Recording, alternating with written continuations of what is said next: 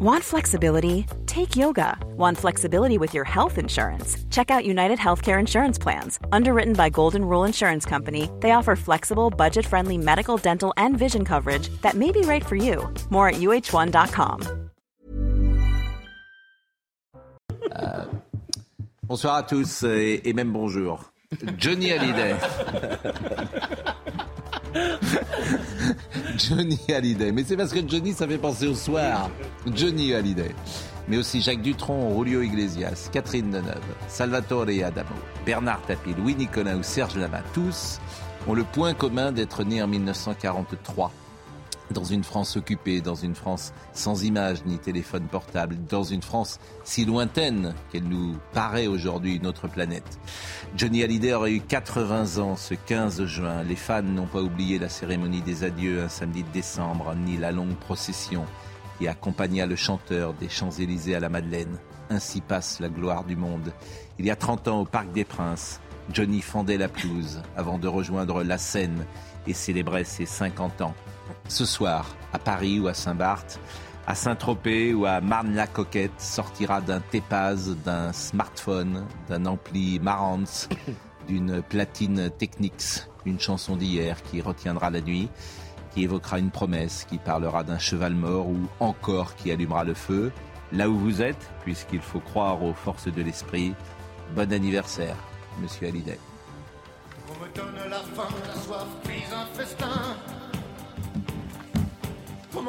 ce qui est vain et secondaire.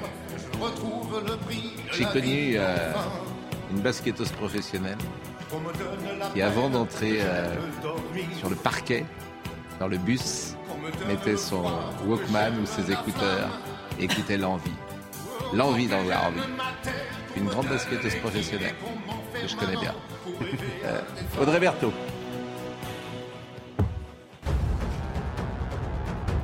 Bonjour Pascal, bonjour à tous. Le Parlement durcit les peines contre les squatteurs. Une proposition de loi de la majorité présidentielle qui inquiète la gauche et les associations de lutte contre le mal logement. Ce texte accélère euh, entre autres les euh, procédures en cas de loyer impayé. Et puis pas besoin de payer le stationnement aujourd'hui à Paris. La mairie a décidé de rendre gratuit le stationnement résidentiel pour la journée. En cause, la qualité de l'air qui est très mauvaise en Ile-de-France. Un épisode de pollution est prévu aujourd'hui dans toute la région. La préfecture conseille de privilégier le télétravail. Et puis Emmanuel Macron a assuré qu'il allait essayer de pousser pour que Kylian Mbappé reste au PSG. Emmanuel Macron était au salon à Vivatech hier. Il a été interrogé par un jeune supporter euh, du club. Le chef de l'État a glissé qu'il n'avait pas de scoop sur le sujet, mais qu'il allait donc essayer de pousser pour que Kylian Mbappé reste. Il est sur tous les dossiers. Il est sur. Bah, euh, effectivement. Euh, bonjour. Métier, hein. Comment métier. Non, mais ça métier déjà. Bon, d'abord, euh, je salue Génie Bastier, Olivier D'Artigol, Philippe Guibert, Georges Fenech et Gauthier Lebret. Mais c'est vrai que ça, ça nous a peut-être surpris. Mais il avait déjà été influent lorsque Mbappé avait failli faire partir. Alors. Raison son rôle. Est-ce bien son rôle? Non, mais. Non, mais franchement. Oui, je veux dire. Non. non. Non, je, je demande au président de la République d'être omniprésent sur tous les sujets. Oui, mais de la santé à l'environnement et maintenant il doit s'occuper aussi du football. Non, honnêtement, c'est pas ça. C'est quand même une maladie française. Non, c'est pas ça. Je vous assure, c'est pas ça. Euh, là, pour le coup, on, est souvent très sévère sur Emmanuel Macron, mais je vais vous montrer la séquence. C'est pas lui. Euh, on le sollicite. Il y a euh, deux jeunes gens qui parlent. Et vous allez voir la séquence. Mais il devrait répondre ce n'est pas mon rôle je ne sais pas ce qu'il devrait répondre euh, ou pas, mais euh, euh, comment dire, c'est surinterprété. Oui après. C'est-à-dire que quand on dit que j'ai vu, alors évidemment, dès que le président de la République dit quelque chose, c'est surinterprété.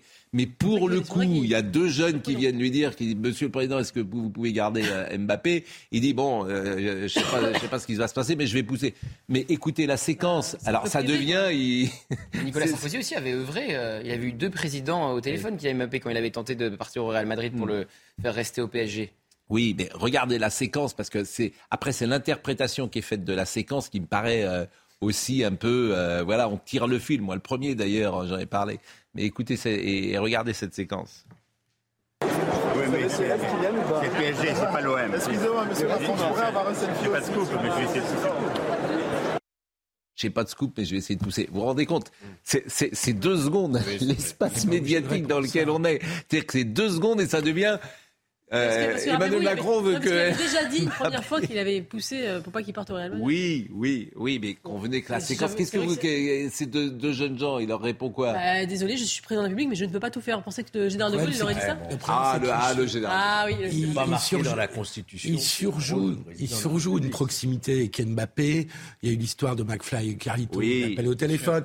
Il y a eu la finale euh, perdue où il est allé euh, le voir comme si c'était son ami euh, et, et prendre la lumière au passage. Donc il se piège lui-même. Bon, bah, pour une fois que je ne voulais ne pas te dire des, des choses gentilles sur le président de la République, on en parlera euh, tout à l'heure. Euh, puisque vous preniez la parole, j'ai vu votre petit tweet hier également sur Louis XIV. On a ouvert euh, hier, Vous savez que donc, je suis allé voir l'exposition. Donc on en a, on va pas en reparler ce matin. Mais c'est vous qui avez fait un petit tweet. euh, Louis XIV est-il euh, français? On en a parlé euh, hier Oui, matin. alors, c'est vrai que bah, moi, je suis allé voir cette exposition euh, au musée de l'histoire de l'immigration, qui effectivement est une exposition qui se veut euh, scientifique, didactique, euh, non polémique, mais en réalité, l'orientation idéologique est quand même assez présente, puisque ça consiste à nous expliquer que la France a toujours été une terre d'immigration. Et qu'il n'y a aucun obstacle finalement, à- enfin que, le seul obstacle que rencontre l'intégration des immigrés, c'est finalement le racisme et les discriminations dont ils sont l'objet. Et donc c'est euh, c'est quand même une petite musique qui tient à nous faire à nous faire croire. D'ailleurs, c'était dirigé par Patrick Boucheron, qui est quand même un historien militant qui s'est opposé à plusieurs reprises contre Emmanuel Macron et sa politique migratoire en disant qu'Emmanuel Macron faisait une erreur historique en n'accueillant pas à bras ouverts les migrants euh, et qui a donc une, a une c'est son sujet, le sujet de sa vie, l'immigration.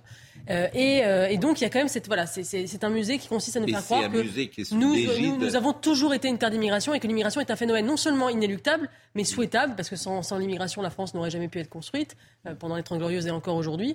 Euh, et donc, il y a, il y a- pour moi, il y a quand même une orientation Mais, ce c'est- c'est une réalité que des Polonais sont venus travailler, que Bien des sûr. Italiens sont venus euh, travailler, qu'avant cela, euh, il y Oui, c'est avait... vrai, on euh, fait un continuum entre. euh, que des Portugais entre sont venus les, travailler, euh, que- entre que- le- le- ça commence d'ailleurs au, au 18e, 17e siècle, Hmm. euh, en, 1600 en 1685, code no- le, le Code noir et l'abolition de, de l'édit de Nantes, avec effectivement les Huguenots qui, qui fuient la France, donc c'est plutôt de l'immigration.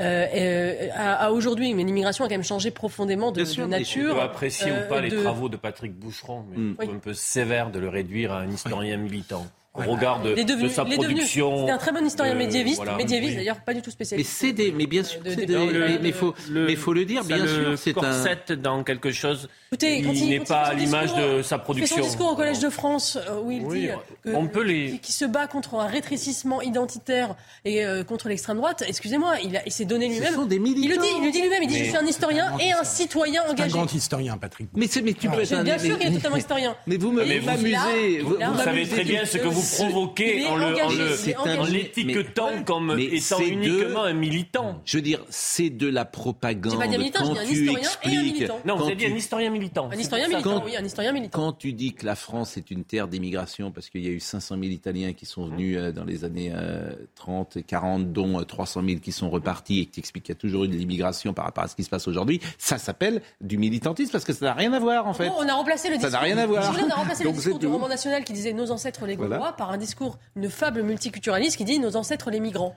Mais c'est la même chose. C'est un roman qu'on raconte. C'est tout. les spécialistes de l'immigration, c'est pas forcément des historiens, Madame Tribala, par exemple, qui a fait des études euh, intéressantes. Bon. Monde- Bah. Oui. Oui, Bon, en tout cas, on va aller voir Sexpo. je vois que ceux qui ont étudié les Ouais. questions d'immigration disent tous la France n'est pas une terre d'immigration. Bah, elle, elle a accueilli régulièrement. Elle a accueilli on- depuis le XXe Depuis le siècle. 19e siècle, euh, de a- façon massive en tout Ouais. cas. Et Mais l'installation. de- Mais ce musée est sous l'égide de- de- de- du ministère de la Culture, hein, nous sommes d'accord. Euh, je pense que c'était Mais- Papendiaï qui le dirigeait Oui, avant, et maintenant euh, c'est une femme. Et Bon, en tout cas, je vous avais- j'avais vu votre petit tweet et puis on avait réagi. On a eu. euh, lisez mon papier, vous verrez. Vous avez eu un débat Il intéressant. faudra quand même qu'on ait un, un récit national sur l'immigration qui soit euh, qui sorte à la fois du, du fantasme euh, la France terre d'immigration et qui sort de la France éternelle qui n'existe plus. Mais enfin, Philippe Guibert, vous étiez, vous étiez, euh, j'étais, nous étions, vous on a le même âge, en 1974, vous aviez 10 ans dans votre classe. Il y avait combien d'enfants d'immigrés dans votre classe en 1974 Il n'y en avait pas. Qu'est-ce que vous voulez que je Ah, dise? oh, il y en avait un. Il n'y en avait pas. Donc, faut pas qu'on nous raconte de ça. En revanche, effectivement, bah, la Et France donc, a il faut changé. raconter une autre histoire. La France a changé, rejoignez euh, le, le monde France est a différent, changé. le monde est différent. France a changé Nous le passé sommes pour d'accord. Il, il ne s'agit pas, des- il ne s'agit pas. Donc, J'avais de- des fils il ne- a de... il, ne, ne s'agit pas ni de le regretter, ni de pas le regretter, etc. Ah, mais mais, mais, mais, mais voilà. on aborde Mais le- il faut le pas pays nous- tel qu'il faut est. pas nous- Oui, mais en fait, ce qui est insupportable, insupportable, c'est de nous raconter que ça a toujours existé. Oui. Oui, Voilà. je suis d'accord C'est- avec vous. c'est tout. C'est. C'est- Mais voilà, ça qui est insupportable insupportable. de nous expliquer qu'il y a une France éternelle, blanche et Oui, catholique. mais on a remplacé, qui n'est plus la on a remplacé un discours qui était la fiction, le roman national, par une autre fiction. Et la fable multiculturaliste. Le métro. Ah oui. Qui prend le métro ici? Marie, Parce que quand ah, le vélo allez, est en non, panne. Vous prenez le métro Rarement, mais euh, Mais votre frère aussi? Oui. Parce que ensemble. on était avec votre frère hier Je peux soir. vous montrer ma carte si vous voulez. Oui, on était avec votre frère hier Carte. soir. On était avec votre frère hier soir. Je sais pas ce qu'il a raconté. par Ah bah, euh, il était très sympa. Alors évidemment, euh, les Jeux Olympiques arrivent et on est quand même très très inquiet du métro parce que s'il y a ce type d'incident euh, qui arrive, on va être avec un jeune homme euh, dans une seconde qui a passé, vous êtes sans doute au courant de ce qui s'est passé. Il est avec nous, je crois, il s'appelle Timothée, c'est bien ça? Bonjour Timothée. Bonjour Pascal. Vous, ah, je vous entends, mais ah, je vous vois Timothée. Alors, euh, c'est une sorte de, de hantise pour euh, des gens qui sont claustrophobes, ce qui vous est arrivé, d'être euh, Oui, coincé dans un, une rame euh, de métro.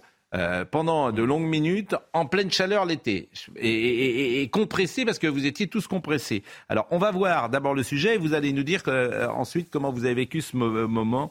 Augustin Donadieu. Leur calvaire aura duré plus d'une heure et demie. Ces passagers de la ligne 4 du métro parisien, sous plus de 30 degrés, évacuent leurs rames les uns après les autres. Comme sortant d'un trou de souris, les voyageurs malheureux retrouvent la lumière encadrée par des agents de sûreté de la RATP. La régie autonome des transports parisiens évoque dans un communiqué un incident technique très exceptionnel ayant entraîné le blocage de cinq navettes dans les tunnels. Sur les réseaux sociaux, de nombreux passagers bloqués faisaient état d'un manque d'informations et de conditions d'attente particulièrement difficiles. Alors la RATP, on se bouge 2h10 bloqués dans les tuves de la ligne 4 et premier message au bout de 2 heures. Quel scandale. Des personnes âgées, des enfants attendent sans eau ni secours. Bloqués depuis plus d'une heure sous tunnel, rame bondée, une chaleur insoutenable et des usagers qui perdent patience. À part plusieurs malaises, les évacuations se sont faites dans le calme. Le PDG de la RATP, l'ancien Premier ministre Jean Castex, a demandé une enquête interne pour déterminer les causes de cet incident à un an des Jeux Olympiques 2024. Merci beaucoup et bonne soirée à vous. Euh, euh, Timothée, bon d'abord comment ça va? Écoutez, ça va, encore un peu fatigué. hein. Euh, Aujourd'hui, je vous avoue que je vais faire du télétravail. Ah, ah, oui, enfin, tous les prétextes sont bons, mais bon, euh, du coup, parce qu'en fait, vous, avez- vous travaillez dans Paris et euh, vous êtes à Melun, je crois. Donc tous les jours, vous faites. Euh, je sais- D'abord, hier, combien vous faites de, de, de, de- de temps de métro pour aller de Melun jusqu'à Paris euh, à votre lieu de travail? Allez, on va dire 1h15. 1h15 tous les jours. Ça fait réfléchir Allez, à ceux. allez et retour. Non, aller et retour ou à... Non, allez. Allez. Donc vous faites 2h30 tous les jours. Bon. Euh, vous êtes dans quelle activité, euh, Timothée? Et moi, je suis consultant en informatique. Euh, Ouais. Non, mais c'est vrai que c'est la réalité parisienne et c'est terrible. Alors, on sait bien que se loger dans Paris, c'est très très cher. Vous êtes jeune, donc j'imagine que ça doit être difficile pour le moment d'avoir euh, un, un espace, euh, je veux dire, un, un un- avec euh, de- des mètres carrés importants euh, dans Paris. Euh, combien de temps vous êtes resté coincé euh, dans, euh, dans cette rame? Ouais, donc moi, je suis resté coincé 1h45. Euh, donc j'ai pris le, le métro à, à Saint-Placide euh, vers 18h40 et après, bah, sorti à, à 20h30. hein. Euh, voilà. Et vous étiez combien dans, dans, dans la rame? Euh, J'en sais rien, je dirais des centaines. Des, centaines. C'est-à-dire que c'était vraiment heure de pointe, euh, toutes les places assises étaient prises et euh, vous étiez tous debout et debout, il n'y avait pas d'espace ou pas beaucoup euh, de, d'air pour prendre un peu Non, de distance. Effectivement, et puis même sur, sur la fin, il y avait carrément des gens qui étaient en train de s'asseoir par terre. hein, donc Hmm. voilà, l'état où on en était, entre la chaleur, l'excitation, le- le- les personnes euh, effectivement un peu claustrophobes parce qu'on est quand même bloqué entre entre deux stations. Euh, D'ailleurs, c'est assez impressionnant parce qu'on euh, pouvait voir la, station depuis le, bout du métro. Donc c'est fou de se dire qu'en fait, bah, on n'a même pas pu pendant plus d'une heure et demie aller jusqu'à la station précédente, quoi, alors qu'on pouvait la voir. Est-ce que vous pouviez passer des coups de fil? Oui, effectivement. Euh, D'ailleurs, euh, moi, j'étais même un peu sur, sur les réseaux sociaux, et notamment Twitter, pour me tenir informé de la situation et l'application IDF Mobilité. On apprenait plus de choses que par les annonces qui étaient faites euh, dans, dans la RAM, puisqu'on nous disait seulement de, de patienter et surtout de ne pas paniquer. euh, Et de ne surtout pas non plus appuyer sur euh, le bouton d'appel, puisque ça faisait planter le logiciel. Et donc ça, c'est, je vous avoue, assez... J'ai pas compris. Le, le, le, euh, le- le bouton d'a- le Il y a un bouton- d'appel, ouais. Et comme bah, les gens voulaient avoir des, des informations, hein, tout simplement, ils étaient inquiets, ils voulaient savoir ce qui se passait. Ouais. Tout le monde faisait euh, ça, et euh, bah, le fait que tout le monde appelle sur euh, avec ce bouton, et bah, ça faisait planter le logiciel de la personne qui gérait la communication. Quoi. Bon, vous étiez tout seul ou vous étiez avec euh, des amis ou un ami ou Non, moi j'étais tout seul, je rentrais effectivement. du Bon, dans, dans ces cas-là, les gens se mettent à se parler ensemble. Est-ce que vous, une ça, expérience ça. particulière que vous avez vécue Qu'est-ce que vous retenez de ce moment? Bah, non, moi je trouve que les gens, enfin mes compagnons de route, du coup, ils ont été quand même euh, assez calmes. hein. Euh, et puis au bout d'un moment, bah, dès qu'il y a une personne qui commence à sortir, euh, bah, c'est fini. Ça, ça sert à rien de nous dire après de, de patienter. Enfin, le, le trafic ne, ne reprendra pas. Là, c'était quand même dangereux parce qu'une fois que les personnes sont sur les voies, la hauteur est quand même très élevée. Euh, il peut y avoir après des, ouais, des gens qui font des malaises. Enfin, en termes de sécurité, c'est c'était compliqué. Hein. Donc, Et euh, vous je ne pense pouviez pas bien sortir. Vous, vous- vous- vous ne pouviez pas euh, sortir, hein, nous sommes d'accord. Vous étiez obligé de, de rester. Les, les portes étaient fermées. Il n'y a pas des gens qui ont tenté oui. de sortir euh, malgré tout. Oui, euh, mais au bout d'un moment, oui, je pense qu'elles ont été forcées, les, les portes, puisqu'il n'y avait pas d'agents qui étaient présents au début. C'est que sur la fin que j'ai pu en voir. Donc il y a des gens, euh, bah, euh, euh, je suis pas sûr de tout comprendre. Il y a des gens qui ont forcé les portes pour sortir alors qu'on leur demandait de ne pas sortir sur les voies, c'est ça? Oui, je crois. Bah, C'est bien incompréhensible. hein. Oui, bah, c'est, euh, ça, j'ai, je, je- je- Au bout d'une heure et demie, euh, les, les gens s'inquiètent. Ah ça, je vous comprends complètement. Alors bon, pourquoi Alors, euh, qu'est-ce qu'on, qu'est-ce qu'on vous a dit? Pourquoi il y a eu cet incident? Pourquoi cette rame s'est arrêtée? Je ne sais pas, accident technique, je crois, à Montrouge, quelque chose comme ça. Et après, c'est une sorte de- d'enchaînement. hein. Bon, euh, donc euh, il y avait peu d'informations, euh, dites-vous. on vous en a pas donné beaucoup. Comment ça s'est débloqué? Ben, je, vous- je vous dis, moi, au bout d'un moment, je voyais qu'il y avait plein de gens qui étaient en train de, de remonter les, le, le couloir. Euh, et donc, ben, j'ai suivi la foule, hein, tout simplement. Ah oui, d'accord. Donc en fait, euh, donc c'est, ce que je comprends, c'est que tout seul, euh, si euh, vous n'aviez pas décidé de sortir, vous y seriez peut-être encore. C'est ça que je comprends. Il y a, il y a une sorte de flou sur la manière dont, sur l'épilogue de cette séquence. C'est-à-dire qu'il n'y a pas des, Ouais, des, des secours ou des pompiers qui sont arrivés. Ce sont les gens qui ont ouvert.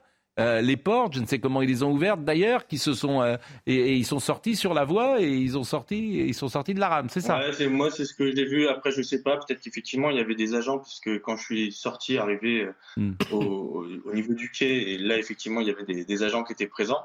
Mais je sais pas depuis quand. Enfin, c'est vrai que c'est assez flou. Bon. Et, situation. bon, en tout cas, ce que vous retenez, c'est aussi important, c'est une forme peut-être, euh, c'est toujours des expériences particulières, peut-être une solidarité, peut-être une manière, euh, on se parle jamais dans le métro, là les gens se sont parlé, et peut-être qu'il y a des choses positives à retenir de cette euh, séquence? Ouais, euh, effectivement, comme dirait mon père, il y a toujours des, des choses à retenir, même dans le pire. Euh, Vous n'êtes pas convaincu bon.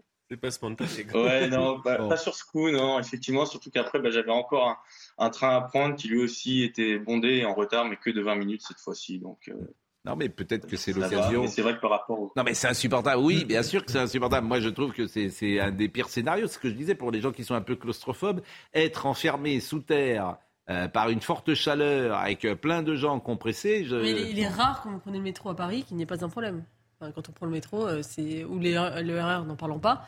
Il y a quand même, on a, je suis désolé, on, Bah, on va demander- morale aux gens tous les jours pour qu'ils Ah prennent bah, on va demander justement. euh, bah, on- ne sont pas Timothée, au niveau de la transition écologique. Timothée, vous prenez le train, vous prenez le train et le métro tous les jours, si j'ai bien compris, pour venir de Melun. Moi, oui, quasiment. Quasiment. Bon, euh, sur, euh, par exemple, depuis le 1er janvier, qu- euh, est-ce que, combien d'incidents?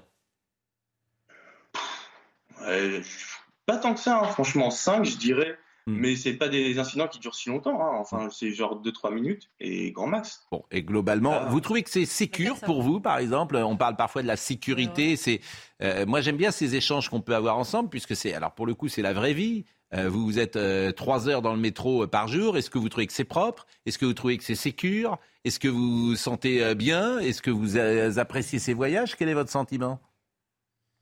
Euh, pff, non, c'est vrai que c'est souvent euh, plein. Moi, c'est plus ça. Euh, mais bon, enfin, moi, je vois hein, les, les métros, ils auraient même pas le temps de de- d'en mettre plus. J'ai l'impression, parce que, enfin, ils s'enchaînent. Hmm. Donc, euh, je, Vous- je sais pas comment. Vous vous sentez en sécurité Vous n'avez pas vu d'agression euh, régulière dans le métro Il y a tellement de monde que. Pardon? Je dis, vous, n'avez- vous vous sentez en sécurité? Euh, oui, oui, bon, euh, j'imagine qu'il y aurait toujours des, des choses à améliorer. Moi, ça va, de, de mon côté, j'ai pas de problème de, de sécurité, on va dire. Bah écoutez, merci hein, de ce témoignage. Et alors, télétravail aujourd'hui? Ouais, c'est ça. Aujourd'hui, on va pas retenter l'expérience. hein. Bon, télétravail, euh, combien, de, combien de fois par semaine vous êtes en télétravail sur cinq jours? Deux ou trois fois par semaine. Bon, et euh, dans l'informatique, euh, vous êtes jeune manifestement? C'est un de- c'est votre premier emploi peut-être? Euh, non, pas mon premier, mais j'ai 29 ans. 29 ans, bah, vous, faites, euh, vous faites jeune. Et vous êtes plutôt content de ce que vous faites? Ça va, ça me plaît. Bon. Eh ben, écoutez, n'hésitez pas à nous contacter parce que nous, en informatique, on est, on est parfois un peu, euh, on, est, on est un peu parfois euh, largués. Merci en tout cas, euh, Timothée. C'était un plaisir euh, de vous avoir et puis voilà, d'avoir euh, un échange. on dit souvent ce que sur nos plateaux, nous n'avons pas, euh, et, et souvent on nous fait cette reproche de, voilà, des personnes qui euh, sont simplement euh, vivent une vie qui n'est pas homme politique, qui n'est pas forcément euh, militant, qui n'est pas forcément euh, passé par euh, l'Élysée euh, ou, ou Matignon. Les vrais gens. Ou, ou journalistes. Non, mais c'est vrai. Je suis dans le métro tous les jours. hein, pas Comment Je suis dans le métro tous les jours. J'ai pas l'impression d'être un, un faux Jean. non, c'est pas ce que je dis, mais c'est- vrai que les plateaux accueillent souvent un, un, Oui, de personnalité. Et moi, j'aime bien. bah, Ça serait bien. bien de parler avec des gens qui, par définition, ne viennent qu'une fois à la télé. C'est ce que je veux dire. Timothée, il va venir qu'une fois à la télé. Alors que vous, vous venez tous les jours. Même vous pourriez venir pour pas encore plus que ça. Vous seriez Plusieurs fois par jour. Sur le réseau francilien, Plusieurs fois par jour. sur le réseau francilien, il y a Oui. des galériens du quotidien. C'est notamment sur le RER B, qui est une horreur.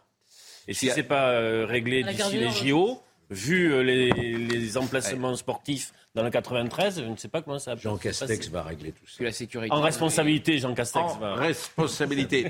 bon, euh, on va marquer une pause dans une seconde. Euh, vous n'avez pas d'informations à nous donner Demandez à Jean euh, Fenech. hein, parce Non, que Vous avez vu Florian Elisabeth Tardif- Borne ce matin Florian Tardif était avec nous hier. Il, est, il- Je vous ai regardé. Hein. Il n'a pas les il avait, Je vous ai il a, regardé. déje- il a des déjeuné biscuits, hier monsieur. avec des gens importants, lui. Il a eu des biscuits. Lui Il déjeune avec des gens importants Oui, de la que moi, je Macronie. déjeune avec des nobody. Comment?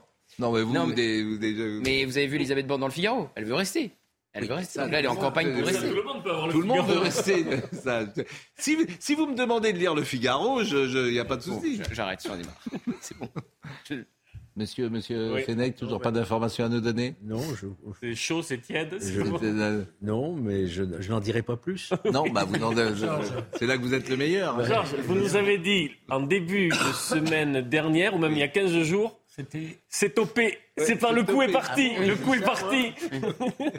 Mais l'alliance avec les LR, ça on peut le dire, c'est une chimère. Non, mais- Si vous voulez, l'alliance avec les LR, Oui. le deal avec les LR, l'accord Oui. du gouvernement avec les LR, c'est une chimère politique et journalistique. Ça n'arrivera pas, ça n'existe pas. Pas d'accord. Voilà. Pas d'accord. Mais c'est possible. Mais sauf pas ça. d'accord du tout, moi. Mais oui, d'accord. Mais les LR ne le veulent pas, l'aile gauche euh, ne le veut pas, et il n'existe pas une personne providentielle qui pourrait capter Si. tout le groupe LR Si, si. vers Emmanuel Macron. Si, elle existe. Non, Georges, elle existe vous pas. jouez très gros sur Elle existe pas. l'atterrissage qu'il va y avoir. Vous Elle jouez n'existe très gros. C'est une chimère totale. Je, je le signe ici.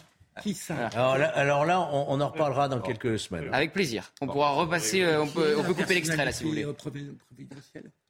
Comment Pas Quelle est la personnalité Qui est sourd. providentielle Ah, ça. je- Ah voilà, elle n'existe Ah. pas, donc c'est compliqué de la nommer. Non, non, je- Et là, et là, et oui. oh, il a une boule le soir. Il regarde sa boule. Non, mais genre, franchement, vous me décevez beaucoup. Heureusement que votre frère vient souvent, parce qu'autrement, vous, ça serait différent. La pause et on revient. socialiste et, et les liens se sont cassés. Ah, je crois qu'il y avait une chanson de Johnny. On est à l'antenne. Il n'y en a pas. Bon, il n'y a pas d'autre chanson. Mais dis-moi, on est à l'antenne, euh, Philippe. Ah, il y a- Ah bah oui, elle vient la chanson. Donc, euh, Marine. Et j'ai du retour sur le plateau. Ah oui. Bon, euh, on va régler ça. Audrey Berthaud, le journal. La garde à vue euh, du mari de Karine Esquivillon a été prolongée. On vient de l'apprendre. Elle a été prolongée de 24 heures. Son domicile, le domicile euh, du mari, a également été perquisitionné. Michel Pial devient le principal suspect dans la disparition euh, de sa femme. Pour rappel, Karine Esquivillon, mère de cinq enfants, a disparu il y a plus de deux mois. Les députés ont rejeté une mesure visant à imposer des règles plus strictes dans l'installation des médecins sur le territoire. Une mesure qui était destinée à mieux répartir les soignants et lutter contre les déserts médicaux. Dans les territoires mal pourvus, l'installation de droit aurait continué à s'appliquer. Et puis l'assaillant d'Annecy a été euh, transféré dans un hôpital psychiatrique. Il a été transféré du centre pénitentiaire d'Eton en Savoie à l'hôpital psychiatrique de euh, Vinatier près de Lyon. L'assaillant avait été placé dans une cellule de protection d'urgence équipée pour prévenir euh, les suicides. Jeudi dernier, il a attaqué au couteau six personnes, dont quatre enfants. Je voulais revenir sur ce couple de septuagénaires parce que si vous écoutez ces news, vous avez sans doute vu ce sujet euh, avec Alain et Gisèle, qui sont deux septuagénaires de la ville de Vauvert dans le Gard, qui ont été expulsés de leur logement en avril euh, 2022 à cause de leurs dettes et qui vivent désormais dans leur voiture. Alors évidemment, il n'y a pas beaucoup de commentaires à faire sur ce sujet, mais simplement s'indigner et dire comment est-il possible qu'en 2023, euh, vous voyez ces images, euh, deux personnes, ces deux personnes ont témoigné chez Laurence Ferrari, comment est-il possible de laisser euh, des, des- des- des- des personnes qui ont travaillé toute leur vie euh, dormir dans une Twingo? Enfin, comment c'est possible quand en plus ces gens veulent euh, peut-être un studio? Donc je voudrais qu'on voit le, le sujet de Sandra Chimbo et puis vous allez pouvoir euh, réagir. C'est vrai. À 74 et 71 ans, Alain et Gisèle sont contraints de dormir dans leur voiture depuis 14 mois. Jusqu'en avril 2022, ils occupaient un logement insalubre près de Nîmes. J'ai fait une erreur. Mon propriétaire voulait pas faire les travaux. J'ai refusé de le payer. Il a eu la loi avec lui. C'est lui qui a gagné. À ma femme, je lui mets un drap pour qu'elle puisse dormir comme il faut à cause des lumières. Et moi, je suis là, mais je m'endors par à coup parce que j'ai peur qu'il nous arrive quelque chose. Avec une retraite de 1200 euros par mois à deux, le couple de septuagénaires peine à se reloger. Vous voyez ça? C'est la demande, le renouvellement de demande de HLM. Malheureusement, comme j'ai été expulsé, je vais être honnête, trois fois, mais les bailleurs sociaux n'ont plus confiance en moi. Ils appellent alors le 115 et se retrouvent déplacés d'hôtel en hôtel. Et l'assistante sociale de la Croix-Rouge nous fait comme ça, je vous ai trouvé un hébergement. Ben, je dis, c'est bien, maison de retraite. Je dis, non mais ça va pas. Garés sur le parking de la mairie de Vauvert dans le Gard, ils s'organisent grâce à la solidarité d'une quinzaine d'habitants, comme Corinne. C'est inadmissible de laisser des personnes qui ont euh, des personnes âgées comme ça dans la, la rue en plus et qui sont pas vraiment aidées. Alain a un seul rêve aujourd'hui, offrir un toit à sa femme pour fêter son anniversaire en août prochain. Bon, euh, c'est pas des SDF en plus. Les services doute, sociaux a- de l'État ou de la commune euh, De Vauvert. Alors, le maire de Vauvert, il ont l'obligation Oui, d'apporter une réponse humaine adaptée avec un logement d'audi- euh, d'urgence, avec un, un cheminement euh, permettant leur réinsertion dans du. Ça s'appelle le CCAS qui Voilà, euh. ces dispositifs existent. Mais Pourquoi est-ce Jean- qu'ils ne sont pas activés? Jean Denat, il est socialiste. C'est le maire de Vauvert. Jean Denat, D-E-N-A-T. Jean Denat, que fait-il? Non, ça relève de Qu'est-ce qu'il fait? effectivement, ouais. Ça lui- Mais enfin, je ne sais pas. Qu'est-ce qu'il fait, monsieur Jean Denat, le maire de Vauvert, qui est socialiste? Rien. Mais il faut lui poser la question. Rien. Faut lui po- non, il faut lui poser la question. On peut pas savoir comme ça. s'il est pas, mais, euh, euh, en tout cas depuis euh, hier. Donc Normalement, ça, ça, serait- rel- ça relève effectivement des services sociaux CCAS, quand même. du CCAS de la, de la mairie. Donc on comprend pas. Surtout que ce ne sont pas des SDF. Je crois qu'ils ont 1200 euros par mois Bien de sûr. revenus. Donc il peut y avoir une aide sociale de la de- mairie. ça fait 14 mois. Alors, bien sûr, Ouais. cet homme a, a dû faire des erreurs. euh, Il le dit d'ailleurs. il le dit. Sans doute a-t-il fait des erreurs. Sans doute sa vie est compliquée, etc. Mais enfin, comment on peut admettre ça aujourd'hui? Ne devrait pas faire de mauvais esprit, mais les migrants qui arrivent en situation irrégulière, on leur Non, euh, Georges. euh, Ah oui, mais, Mais non, mais il a raison. Attends. Ouais, mais- Mais il a raison. Là, on leur trouve. mais c'est pas du mauvais voilà. esprit, il a On a- raison. Il faut, il faut des du mauvais conditions d'accueil. Je suis d'accord sur le fait qu'il faut des conditions d'accueil dignes des esprit. migrants et que le fait que ce ne soit pas le cas est, une, est l'un des échecs patents savez ce de la politique faire migratoire. On va Mais faire on- ce- n'opposons pas les migrants à ce truc-là. Non, je veux pas tenter- l'opposer, mais je on dis va il y a un tenter problème. quelque chose. Non, non, non. On va tenter quelque chose en direct. Je vais dire à Marine, On est-ce qu'on appelle peut le maire. appeler la, ma- la mairie de Vauvert, qui est place de la Libération et du 8 mai 45. Je vous donne le téléphone, Marine, si vous voulez. C'est le 04. Vous avez de quoi noter, Marine Ah, Parce que tous les auditeurs vont les appeler. là. 04 66 73 10 73. On va faire sonner en direct la mairie d'Auvert. Au moins, on va, on va oui, essayer tous les de. auditeurs, tous vos auditeurs vont Mais tu le trouves. Non, Appelez 04 pas. 66 Harcelez pas les- 73 10 73. On va voir si on nous répond. On se déjà. chez Julien Courbet. Hein oui, bah, ouais, exactement. Et euh, au moins, on va, être, euh, tenter d'être utile, exceptionnellement. Euh, Est-ce que, d'ailleurs, on peut mettre le son de la sonnerie à l'antenne Et on va tenter, on va voir si Monsieur Denat est là. Monsieur Denat, le maire de Vauvert. Peut-être peut-il aider, évidemment, Alain et Gisèle. C'est pas facile, bien sûr. Euh, c'est un couple qui est accompagné de son chien. Ils sont sans eau, sans électricité, En fait, sans on leur a proposé Ils sont- un, hébergement, ils sont- mais sans le chien. Ils sont. Et ils ont refusé. Ah, ils ont raison. Ils ont pas. voulaient, évidemment, Bah, garder ils- leur chien. Ils ont bah, évidemment. Enfin, c'est absolument incroyable quand même. mais c'est même c'est inhumain de leur proposer un. Mais enfin, comment c'est possible? Il y a des centres d'hébergement qui n'acceptent pas les chiens, effectivement. Et, euh, alors- Souvent la raison pour laquelle les SDF, d'ailleurs. Alain ne peut plus demander de logement social car il a déjà été expulsé trois fois, vous l'avez dit. Il est aidé par la Croix-Rouge, doté d'une retraite de 1200 euros par mois pour deux. Ils sont passés d'hôtel en hôtel, mais ils sont dans l'incapacité de trouver un logement. Choqués par la situation de ce couple dont la voiture est garée sur le parking de la mairie. L'association La Maison du Cœur et certains habitants se sont mobilisés. Est-ce qu'on arrive à appeler euh, et- Mais on peut appeler quand même, euh, j'imagine. C'est pas. Est-ce qu'on peut est-ce qu'on peut On a du mal à passer un coup de fil. Euh, une quinzaine d'habitants de Vauvert s'est réunis devant la mairie afin que les élus de la commune du Gard prennent la situation en, main. Et euh, bah, nous, on va tenter ce petit coup de fil si euh, Marine me le dit, parce qu'autrement, si. Bon, écoutons, écoutons ce septuagénaire Alain. Moi, je demande pas grand-chose. Même un petit studio pour qu'avec mon épouse, on ait un toit sur la tête, c'est tout ce que je demande. Et croyez-moi, j'ai 74 ans le mois prochain, parce que c'est moi qui ai 74 ans, pas ma femme. Eh ben, je me battrai jusqu'au bout, pour ma femme. Et quand je demande même un petit studio, eh ben, on me dit, vous gagnez pas trois fois le montant du loyer, on ne peut pas vous le louer. Donc c'est vrai qu'avec la petite retraite, eh ben, on est coincé. Bon.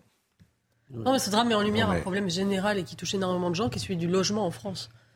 Euh, et moi, c'est vrai que je ne comprends pas pourquoi on ne fait pas un grand plan national pour prendre cette question. Parce que quand vous voyez, c'est vrai, trois fois, vous devez gagner trois fois le prix du loyer quand vous, quand vous devez loger logement. Et à Paris, c'est peut-être dix fois, quatre fois. Euh, Enfin, on demande des garanties en tous les sens. Les jeunes ne peuvent plus se loger à Paris. vous avez- et c'est un problème fondamental de notre pays. Euh, et j'ai pas l'impression que la réponse des, des pouvoirs publics soit à la hauteur de cet enjeu euh, qui aujourd'hui grève le pouvoir d'achat des, des Français. Est-ce que Marine, euh, ça marche? Je, pose la question. La loi Est-ce- je la rappelle. Est-ce que ça. Euh, Mais voilà, alors on, va, euh, on est en train de faire euh, le numéro pour tout vous dire et on va mettre à l'antenne la tonalité et on va faire un échange peut-être avec le standard, si tant est qu'on entende la tonalité. à. Ah, quand on se met sur un dossier, quand on se met sur un dossier, on Là, plaisante ça- pas. là, ça ne- bon, Marine, ça marche ou pas? Parce que si ça marche pas, on fait un autre sujet. Euh, bon, alors voilà, ça, ça ne marche pas. Bon, Marine bah, bon, ça ne marche pas. Donc on ne peut pas passer un coup de fil, donc c'est dommage. Alors je vais tenter avec mon téléphone portable, pourquoi pas, euh, pour voir si... euh, voilà, on va voir. Regarde, hop, on va voir si ça répond. Là, là je, suis, je suis avec mon téléphone portable. Vous vous rendez compte? Téléphone portable. 04 66 13. Le, la- la- le maire n'a pas souhaité communiquer, me dit leur para. Bah oui, évidemment, ils veulent pas communiquer. Ça, ils, ça se voit. Bon, ils répondent plus. Là, ils doivent être assommés de coups de fil, parce que vous avez Vous donné le croyez numéro à l'écran. Bon, À vos centaines de milliers de téléspectateurs. Bon, bah écoutez, de toute façon, ça ne répond pas. La mairie ne répond pas. La mairie, le maire ne veut pas communiquer, la mairie ne répond pas. Bon, on va suivre jusqu'à 10h30 pour voir si La on pause peut... café, là, euh, 9h40. Non, dites pas ça.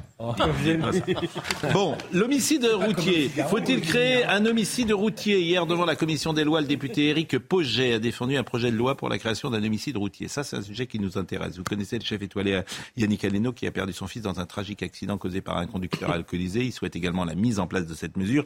Et sur son compte Instagram, Yannick Aleno, vous allez voir la séquence, il a il a écrit euh, échange important euh, ce qui s'est passé hier entre Éric Dupont-Moretti, qui répond d'ailleurs à ce sénateur, il est sénateur, non, il est député LR, Éric Poget. Écoutez cet échange. Il est temps de répondre aux attentes des victimes et de leurs familles. La qualification d'homicide involontaire actuelle leur est insupportable. Il faut considérer la consommation volontaire de drogue et ou d'alcool de ceux qui transforment leur véhicule en arme par destination il faut requalifier et mieux sanctionner. Saisissons cette opportunité législative pour travailler ensemble de manière transpartisane pour faire vivre notre droit avec raison et introduire cet homicide routier. Alors, monsieur le garde des Sceaux, seriez-vous favorable à l'ouverture d'une voie visant à étendre l'amélioration de l'indemnisation des victimes prévue par l'article 5 de ce texte aux victimes d'un homicide routier et donc à envisager ensemble sa création lors de la discussion en séance je sais que la représentation nationale, les victimes et leurs familles nous attendent. Je vous remercie. Euh, nous, avons, euh, nous, avons, eu à faire face à, des drames qui nous ont euh, tous, tous, bouleversés, parce que personne, naturellement, n'a le monopole de l'émotion. et s'est posé la question d'une requalification de ce que l'on appelle classiquement, c'est ce que dit notre code pénal, euh, l'homicide involontaire. Et j'entends que euh, certaines victimes ou parents de victimes euh, souhaitent que d'abord cela ne s'appelle plus comme ça. Mais vous savez évidemment le distinguo qu'il y a entre une infraction involontaire une infraction volontaire. Ce qu'est un homicide volontaire, c'est une intention de donner la mort. Ce qu'est un homicide involontaire que puis-je vous dire euh, que euh, nous y travaillons euh, Et je vous invite à me rencontrer à la chancellerie pour que nous prospérions sur ces questions. Nous sommes dans de l'interministérialité, puisque Beauvau y travaille également, Gérald Darmanin, vous, le savez. Je vous invite à venir, vous nous ferez part de vos propositions, nous pourrons évoquer les choses. Il y a déjà des régimes d'indemnisation qui sont prévus, mais qui ne correspondent pas à la CIVI, je pense que vous le savez. Donc c'est Évidemment, on a envie d'avancer sur ces questions, je le dis. Euh, J'ai eu l'occasion d'ailleurs de le dire euh, à des victimes qui, qui, sont venues me rencontrer. Et je souhaite que l'on avance sur, euh, sur ces sujets parce que ce sont des sujets qui sont très importants. Bon. Le mais... que vous êtes, ouais. homicide volontaire. On change, le, on change l'emballage, mais pas le, le, contenu. En fait, on nous prépare euh, une requalification sémantique, simplement. Ouais. Parce qu'actuellement, le délit d'homicide involontaire commis sur la route par quelqu'un qui conduit sous l'emprise de produits stupéfiants ou d'alcool, on peut aller avec les circonstances aggravantes déjà jusqu'à 10 ans, si vous voulez. Donc, euh, non, mais c'est le mot volontaire. Non, mais moi, ce est-ce que c'est -ce possible? La vraie, À votre avis, est-ce à que mon c'est avis, souhaitable? à mon avis, je vous je crois déjà dit, la vraie rupture, mm. si vraiment on veut passer à l'échelle supérieure, c'est de créer un crime de conduite mortelle. C'est-à-dire le fait de, de prendre des produits stupéfiants et d'occasionner un, un, un, homicide, euh, même si on n'a pas voulu l'homicide, ça devient criminel, euh, jugé par la cour d'assises, comme il existe des coups mortels. Quand vous donnez un coup de poing à quelqu'un qui tombe la tête sur le trottoir et qui meurt, vous n'avez pas voulu sa mort, mais ça s'appelle des coups mortels et vous allez aux assises quand même. Eh bien, créer, un, si on veut vraiment une rupture, si on veut faire juger ces affaires... Et vous en pensez quoi? Moi, je pense que aujourd'hui, l'état de la société le réclame. Je pense qu'on ne peut plus continuer, effectivement, avec euh, des, des, audiences à n'en plus finir, où euh, ceux qui ont, causé ces préjudices irréparables s'en tirent avec un an, 18 mois, avec sursis, euh, euh, interdiction de conduire, et, et que en face il y a un jeune qui est mort, le fils de M. Aleno, par exemple. Moi, je, crois que la société est mûre pour entendre entendre ce passage. Mais j'entends bien que ça... maintenant, ce que nous, nous garde des Sceaux, c'est un habillage sémantique. On va, la, on va, appeler un homicide involontaire commis sur la route en homicide Mais est-ce qu'il est préférable d'avoir des peines euh, du- euh, plus dures et Je surtout appliquées 10 ans. ou avoir Non, un ce que- changement non, ce que dit- sémantique ce que- Ce que dit, euh, c'est très intéressant, euh, de, de criminaliser cela. Voilà, ça serait la vraie coup- rupture. Coup mortel sans intention de la donner. Exactement, c'est comme ça chose. existe déjà. C'est-à-dire euh, nous sommes donc là, on est proche effectivement d'une sorte de volonté, c'est-à-dire que quand vous nous- prenez le volant que vous avez euh, bu, bah, on considère que si vous tuez que, comportement volontaire. Mais nous sommes d'accord, Georges, que le garde des Sceaux peut aller vers une requalification avec un changement sémantique sans criminaliser. Oui, mais Il va c'est- certainement faire ça. Mais c'est ce qui se prépare, mais ça mais ne changera rien dit, dans la euh, réalité. Rien, puisque- Dans la réalité, Voilà. je suis désolé, ça ne changera rien. psychologiquement, c'est différent. ces coups euh, de la mortels. réalité. Ben oui, parce qu'en fait, bien sûr que c'est proche de la réalité. C'est-à-dire que ce, le, le- le garçon qui a pris sa voiture et qui a tué Yannick Aleno, on peut considérer que c'est un assassin.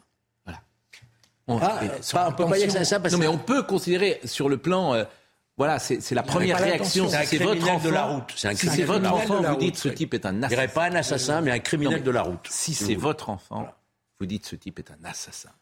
Il a pris une voiture en connaissance de cause, il était euh, sous stupéfiant, il était sous Voilà. alcool, et les risques qu'il a pris font de lui un assassin. Voilà ce De lui que- un criminel de la voilà, route. Voilà, voilà ce que le, le commun des mortels peut penser. Et effectivement, c'est un changement euh, de, de- de psychologie sur ces sujets-là, et c'est intéressant ce que vous avez dit, Georges. Mais je crois, moi je pense qu'on est mûr pour cela aujourd'hui, me semble-t-il. Euh, à suivre, euh, Emmanuel Macron, il nous reste quelques minutes. Alors, J'ai un nouveau nom, Pascal, si vous voulez, pour Matignon, qui n'est sorti nulle part dans la presse. Vous m'avez un peu challengé. donc, si vous voulez, J'ai consolidé une information. attendez, attendez. Oui. je rêve. Breaking news. Breaking news. Breaking news. On peut pas avoir un bandeau alerte, alerte information. Je vois que l'émulation Voilà. qui existe La entre Gauthier la Lebret et Florian Tardif a devinez- produit. vous devinez ou pas Alors, il faut un profil européen. Quelqu'un qui aurait été ministre. Quelqu'un qui serait passé à l'UMP. Christine Lagarde. Pas loin. Il est aussi passé à Bercy. Il a un profil très européen. Fran- François Barouin Ah non, euh, euh, Thierry Breton, oui, Breton. Qui, qui était là. Bon, D'où ça Thierry sort? Qui est actuellement Qui est commissaire commis- à la Commission Qui est européenne. commissaire. Ça sort de quel C'est chapeau? aussi un nom qui circule. Ça sort d'où? C'est-à-dire que je ne vais pas vous donner mes sources, mais il se trouve que euh, nous, en a- nous en avons plusieurs au service politique. Et donc, avec ce nom qui euh, circule aussi, Hmm. il y a beaucoup de noms qui circulent, il faut prendre ça avec des pincettes, mais c'est un nom aussi qui Qui est circule. très engagé aujourd'hui dans l'actualité européenne sur des dossiers Exactement. brûlants. hein. Oui. Donc il Il- se désengagerait. Sur le plan politique. Je vous avais pas promis un effet waouh, hein. Quel Je- serait le gain politique de... Ah, ben, euh, euh, sans doute aucun. Sans doute aucun, mais comme n'importe quel nom. C'est intéressant. Mais non, mais Vous, vous devriez être conseiller du président de la République. ce que je vous J'ai un nom à vous conseiller, mais il n'y a Je ne aucun. le conseille pas. Je dis qu'il circule. Je dis qu'il circule Non, et que plusieurs je- je dans la majorité en parlent. je- Par contre, mais- effectivement, le nom magique n'existe pas. Sinon, il serait déjà à. La, la compétence de Thierry Breton n'est pas en cause, euh, en cause sa qualité non plus. Je ne suis pas sûr qu'il ait le profil populaire euh, pour euh, s'imposer auprès des Français. Elisabeth Borne Il y a quelque chose. Castex l'avait. C'était deux parfaits. Castex, oui. Bah, ils étaient inconnus au moment d'arriver à Matignon. Cas- oui, mais Castex, c'était, euh, il a un ADN Castex populaire. Thierry Breton, quand il va commencer à parler aux Français, je, je, je, je, je vous assure, ça ne va pas être simple. Castex, c'était. Ça va pas être simple. Il y avait Je- les local. De toute façon, Il a- il- n'importe quel cas, c'est échec. Mais bien sûr. Ce qu'il faut dire, c'est que le profil magique n'existe pas. Le profil magique, c'est celui qui a la euh, capacité. Bon, merci. bien tenté. Le nom si vous avez une autre info, n'hésitez pas. hein. Oui, non, mais vous, vous- Ok. non, mais vous, vous êtes exceptionnel. Non, mais moi, je, moi, vous dis rien, je me fais chambrer. Je vous dis Non, quelque chose, je me. Non, je- Merci, merci Eugénie. Le.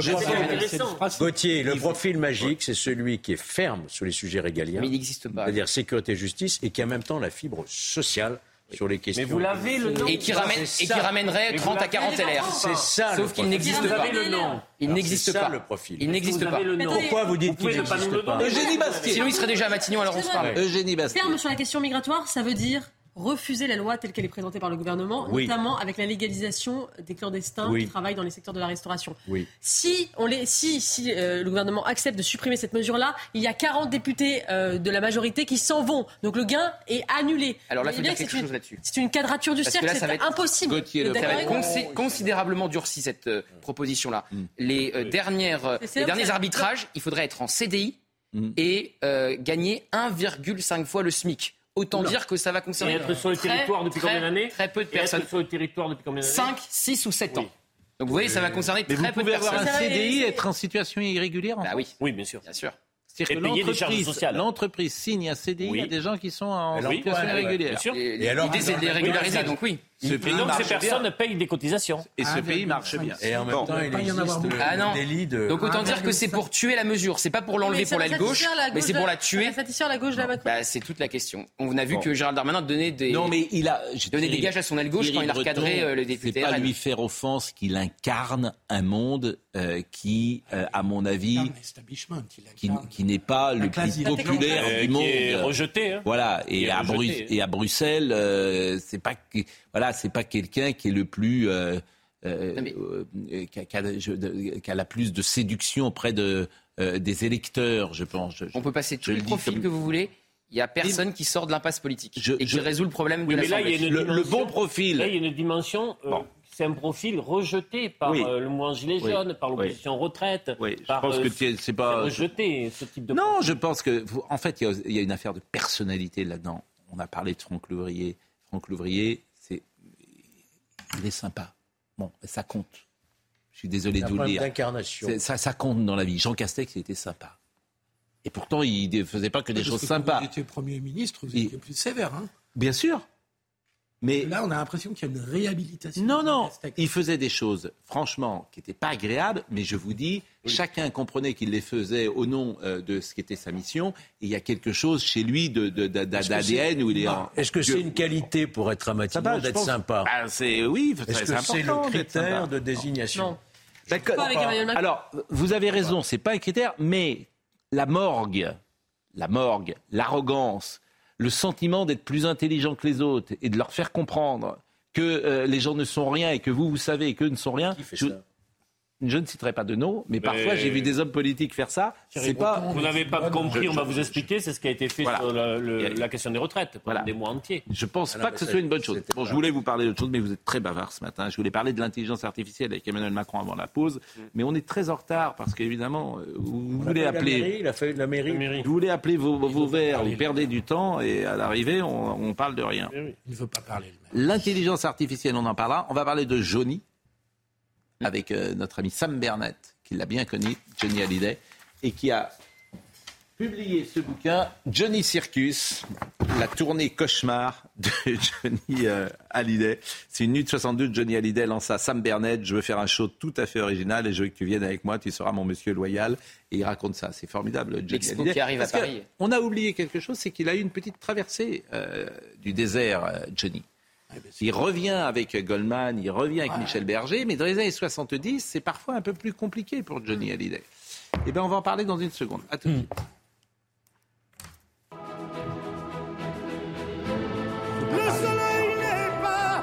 On a l'antenne, oui.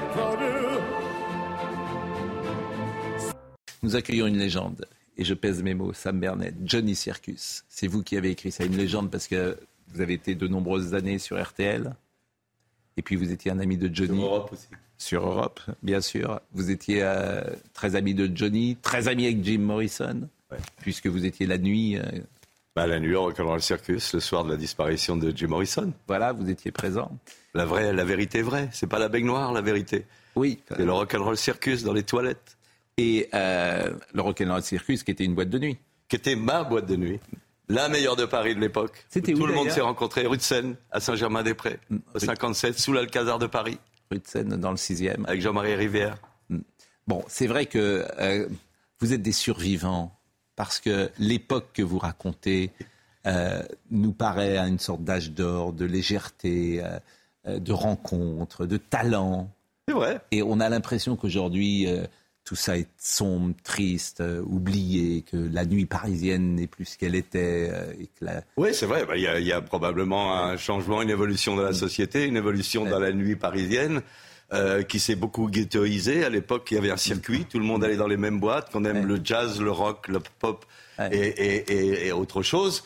Et aujourd'hui, on va dans une boîte rap, on va dans une boîte disco, on va dans une boîte électro. Et, Et puis l'amitié les gens les- se sont éparpillés, ne se Ouais. retrouvent pas ensemble.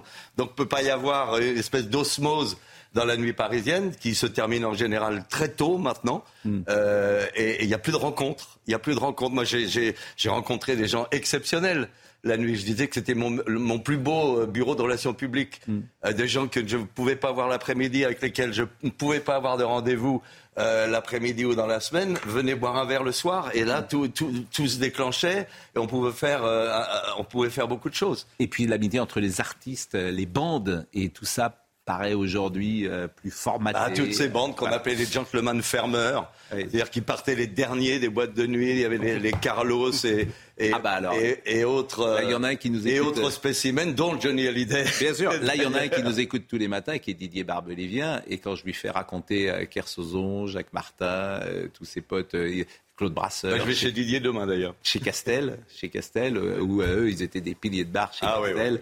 Et ils sortaient à 7 h du matin comme Audrey Berthaud de temps en temps, parce qu'Audrey est jeune, elle, mais bon, euh, elle vient directement après à travailler à CNews. Audrey, vous nous rappelez les titres Des passagers bloqués euh, de longues heures hier dans le métro parisien. Ça s'est passé ligne 4 en pleine heure de pointe sous 30 degrés. Un incident qualifié tout à fait exceptionnel par la RATP qui va ouvrir une enquête interne pour déterminer les causes exactes de cet incident. Les touristes sont de retour à Paris. La fréquentation touristique au premier trimestre se rapproche du niveau de 2019, le niveau avant Covid, avec même une dépense moyenne des touristes internationaux supérieure à l'avant Covid. Les touristes étrangers les plus représentés viennent des États-Unis et du Royaume-Uni. Enfin, au sud de la Grèce, au moins 79 migrants ont perdu euh, la vie hier, noyés dans le naufrage de leur embarcation. Ce bilan pourrait encore euh, s'alourdir. La Grèce a décrété euh, trois jours de deuil national. avant de parler évidemment de cette tournée Johnny Circus en 1972 avec vous, tournée qui avait été particulière, deux ou trois choses sur l'actualité du jour, et notamment Emmanuel Macron qui a parlé de l'intelligence artificielle hier. Et euh, Florian Tardif le suivait et nous rapportait hier que vraiment il était dans son domaine. C'est ce que disait euh, Florian hier, qu'il connaît parfaitement ces sujets-là.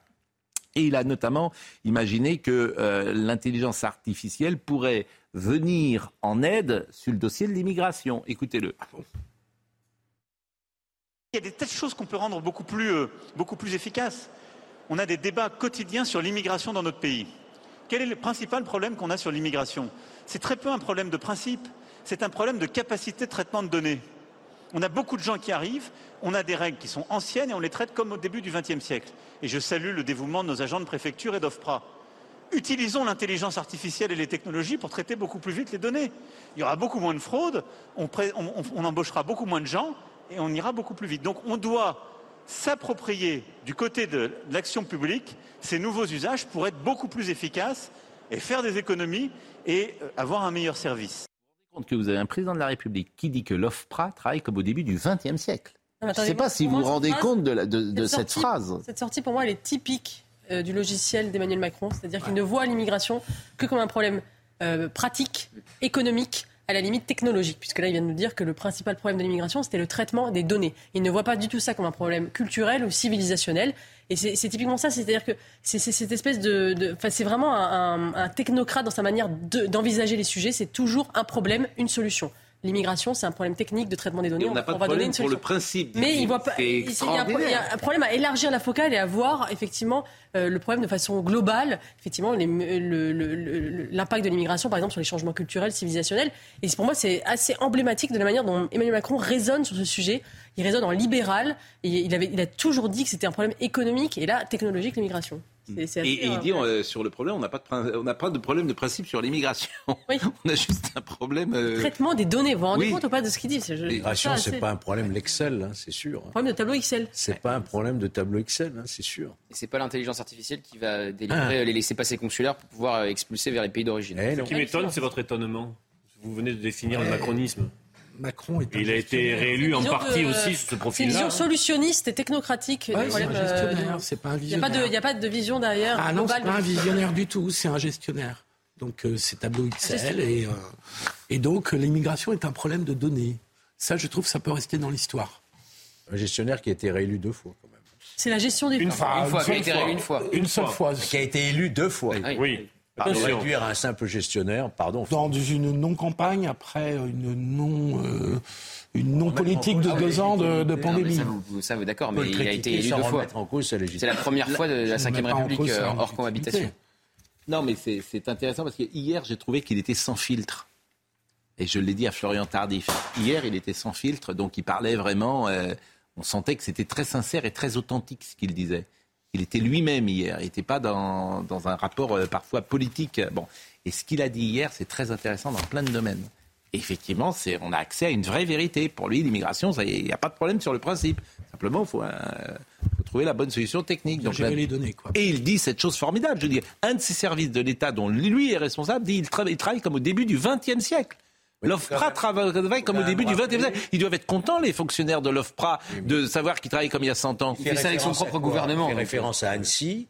Oui. Il a fallu sept mois pour que l'OFPRA en France réalise qu'il y avait déjà un statut de réfugié en Suède. Ce qui normalement aurait dû prendre 48 heures ou Voilà, donc je pense que c'est à ça qu'il pensait. Quoi. oui, Bon, euh, l'intelligence artificielle, euh, hier, il y a donc eu match entre Raphaël Enthoven et l'intelligence artificielle le bac, oui. sur le sujet du bac. Je vous propose de voir euh, le sujet de Michael euh, Dos Santos. Avant d'en découdre, Raphaël Enthoven semble sûr de son fait. Je veux euh, montrer par l'exemple que l'enseignement de la philosophie n'est pas menacé de grand remplacement par l'intelligence artificielle. Vous transmettez un désir, vous transmettez une curiosité, vous transmettez un goût, et cela ne peut pas, aucun androïde n'y parviendra, c'est pas Terminator qui vous apprend à aimer la philo. Dans une autre pièce de cette école parisienne, des experts en intelligence artificielle contrôlent eux ChatGPT. Messieurs, il faudra qu'on fasse très attention particulièrement à la conclusion. Hein. Deux humains au service du robot, moins confiants que leur adversaire du jour. Notre objectif, c'est d'avoir une copie correcte qui soit bien notée. Maintenant, euh, être plus pertinent qu'un philosophe. Une fois rédigée puis réécrite pour ne pas les dissocier, les deux copies sont analysées. Très vite, les correcteurs de professeurs en philosophie reconnaissent la dissertation de ChatGPT. Dès les premières phrases, on voyait que c'était une machine qui avait fait ça. Ou en tout cas, ça aurait pu être un humain, mais enfin un humain très médiocre. Un catalogue d'histoire de la philosophie, donc en fait, il n'y a pas de réflexion, justement. C'est juste euh, une sorte de fiche Wikipédia. La note finale est sans appel. Euh, 11.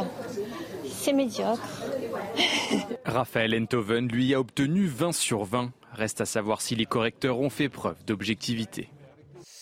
Et ce matin, euh, Raphaël Enthoven était à l'invité euh, d'RTL et il est revenu effectivement sur euh, cette copie et sur l'intelligence artificielle. Bien sûr, je vous donne tout de suite après la parole, euh, Génie, parce que c'est un sujet qui euh, vous passionne.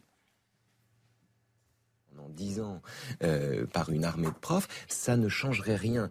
Euh, L'intelligence artificielle peut exceller aux échecs, peut exceller aux jeux de go, peut exceller dans la vie et peut-être hanter tous les domaines de nos existences. Mais alors en philo, dans mille ans, on sera toujours pas concerné par ça. Euh, C'est-à-dire que le grand remplacement du prof de philo par l'IA, si vous voulez, c'est pas pour demain ni pour après-demain. La machine ne pourra jamais penser comme l'homme. Exactement. Elle ne pourra jamais penser tout court. Tout court. Tout court. Ne pourra jamais penser. Ce que la philo exige en tout premier, c'est un désir et c'est une intuition. Deux choses dont la machine, que la machine peut peut-être singer, mais dont elle ne peut pas prendre l'initiative. Euh, Chat GPT ne sera jamais prof de philo. C'est là, euh, je veux dire que précisément Laurent Alexandre, il dit que le logiciel de Raphaël Enthoven, il n'a il n'a pas compris Oui, ce qu'est l'intelligence. raison, euh, Raphaël Enthoven là-dessus. Mais je, je vais vous dire, moi, ce qui menace le- la philosophie, c'est pas ChatGPT. Vous savez que hier, euh, dans l'épreuve de philosophie, dans, certaines, euh, dans certains centres d'examen, la moitié des élèves sont partis avant 9h30 parce qu'ils euh, ils n'ont plus aucun intérêt à faire l'épreuve de philosophie, puisque la réforme du bac Blanquer fait qu'ils ont déjà leur bac, et que la philosophie, et c'est une honte pour les professeurs de philosophie qui sont... C'était la fierté de la France, l'enseignement de la philosophie. On est un des rares pays qui continue d'enseigner cette matière, qui éveille, éveille à l'esprit critique, qui éveille à l'esprit critique, qui permet de penser, de réfléchir, et c'est l'honneur de la France. Et la réforme du bac Blanquer, par un effet euh, qui n'a peut-être pas été calculé, fait qu'aujourd'hui, elle est complètement dévalorisée, que les, prof- vous avez dans, certains, établissements la moitié des élèves qui quittent la salle parce qu'ils n'en ont rien à faire. Donc c'est ça le problème. Mais ChatGPT, c'est c'est évidemment, évidemment que ChatGPT va pas va pas, va, pas remplacer les, philosophes, c'est évident. Il n'a pas de conscience, il ne pense pas, et, euh, c'est- un, logiciel qui agglutine les mots de façon en, en- en- stockant les données. Ça n'a rien à voir avec la pensée. Ce que vous venez de dire est essentiel. Et j'ai demandé à Marine, parce qu'hier soir, nous avons euh, interrogé des élèves et euh, ils disaient que pour eux, ça n'avait aucun intérêt parce qu'ils avaient déjà le bac. Ouais, Donc on va, on, va, on va entendre ce passage. Bon. Euh, C'est une dizaine d'élèves qui ont été interrogés hier soir et nous l'avons passé. Ce que vous dites est essentiel. Moi, j'aimais plutôt bien Jean-Michel Blan- Blanquer. Je trouvais que c'était intéressant. Oui, il a fait des choses très sa bien sur le démarche. primaire et sur le- bac est une catastrophe. Et le bac est Toutes une- ces- La réforme du bac est une catastrophe. Du Pourquoi.